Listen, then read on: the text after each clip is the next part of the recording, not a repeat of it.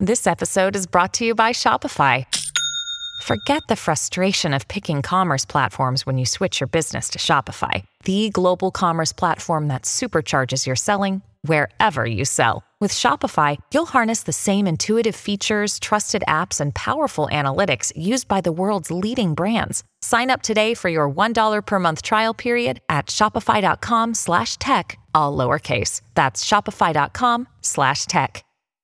Another day is here, and you're ready for it. What to wear? Check. Breakfast, lunch, and dinner? Check. Planning for what's next and how to save for it? That's where Bank of America can help.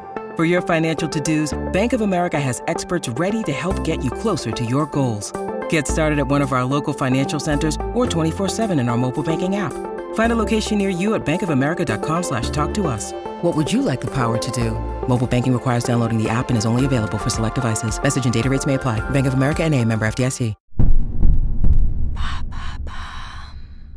Pourquoi le studio d'animation Ghibli porte-t-il un nom italien?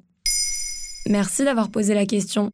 Le parc d'attractions dédié à Ghibli, l'un des studios majeurs de l'animation japonaise, a ouvert ses portes le 1er novembre 2022 sur l'archipel, rendant ainsi hommage au film culte de Miyazaki. Mais pas que. À nous de jeter un coup d'œil dans le rétro pour découvrir les origines du studio. Comment est né le studio Ghibli? La naissance de Ghibli se fait grâce à la rencontre de deux hommes en 1963. Isao Takahata et Hayao Miyazaki. Tous deux travaillent alors au studio d'animation historique de la Toei. C'est là qu'ils signent l'adaptation remarquée de Lupin, le gentleman cambrioleur. Une vraie relation professionnelle se noue entre ces deux génies créatifs, qui légueront par la suite des classiques de l'animation japonaise. Hayao Miyazaki est aussi un illustre faiseur de manga, grâce auquel il mûrit et développe son univers et ses thématiques singulières. Son éditeur lui propose d'adapter l'un d'eux au cinéma, Nausicaa et la vallée du vent. Miyazaki a déjà réalisé son premier long métrage, Le château de Cagliostro, et a donc toutes les cartes en main pour réussir ce nouveau projet.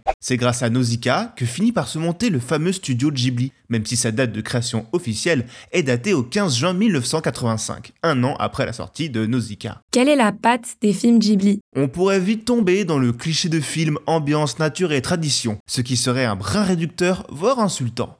Ghibli, c'est aussi vu comme l'animé pour ceux qui n'aiment pas ça. Ces films étant les seuls à passer entre les gouttes, voire à susciter l'enthousiasme franc d'une critique occidentale peu attirée, voire hautaine, avec les productions du Soleil Levant, en tout cas dans les années 90-2000. Outre leur maîtrise visuelle et technique de l'art animé, la pierre à l'édifice de Ghibli vient aussi de ses thématiques matures, assez inédites à l'époque dans un film d'animation familiale. Ces mêmes thématiques qui sont devenues communes aujourd'hui. L'enjeu écologique, la critique du militarisme et de la société moderne, l'émancipation féminine. Car on ne peut passer sur les nombreuses protagonistes féminines, que ce soit au second ou au premier plan, tenant des rôles mémorables et variés, bien avant que ça devienne un argument marketing. On se rappelle tous de Shiro, de Princesse Mononoke, de Kaguya, de la petite Mei ou de Nausicaa, une héroïne dès leur premier film. Hayao Miyazaki déclarait au Guardian en 2015 Elles auront peut-être d'un ami ou d'un soutien, mais en aucun cas d'un sauveur. Ces thèmes émaillent particulièrement la filmographie de ce dernier, véritable tête de proue du navire Ghibli, les deux ne faisant souvent qu'un dans la tête du public. Mais il serait injuste de balayer les chefs-d'œuvre de son compère Takahata, tour à tour capable de nous émouvoir avec son tombeau des Lucioles, de nous étonner avec mes voisins les Yamada ou de fasciner avec le conte de la princesse Kaguya. Et donc finalement, d'où vient le nom de Ghibli Ghibli est un mot italien tiré de l'arabe libyen signifiant sirocco, un vent chaud du désert. Une signification qui colle finalement assez bien aux images d'épinal du studio, ces moments contemplatifs où un vent synonyme de liberté balaye les plaines verdoyantes. De façon plus terre à terre, Miyazaki a nommé ce studio en référence au Capronica 309 Ghibli, un avion de reconnaissance italien utilisé durant la Seconde Guerre mondiale. Des machines qui fascinent le réalisateur qui ne manque jamais de mettre en scène des engins volants dans ses grands ciels peints. Maintenant, vous savez, un épisode écrit et réalisé par Jonathan Oppard. Ce podcast est disponible sur toutes les plateformes audio, et si cet épisode vous a plu, n'hésitez pas à laisser des commentaires ou des étoiles sur vos applis de podcast préférés.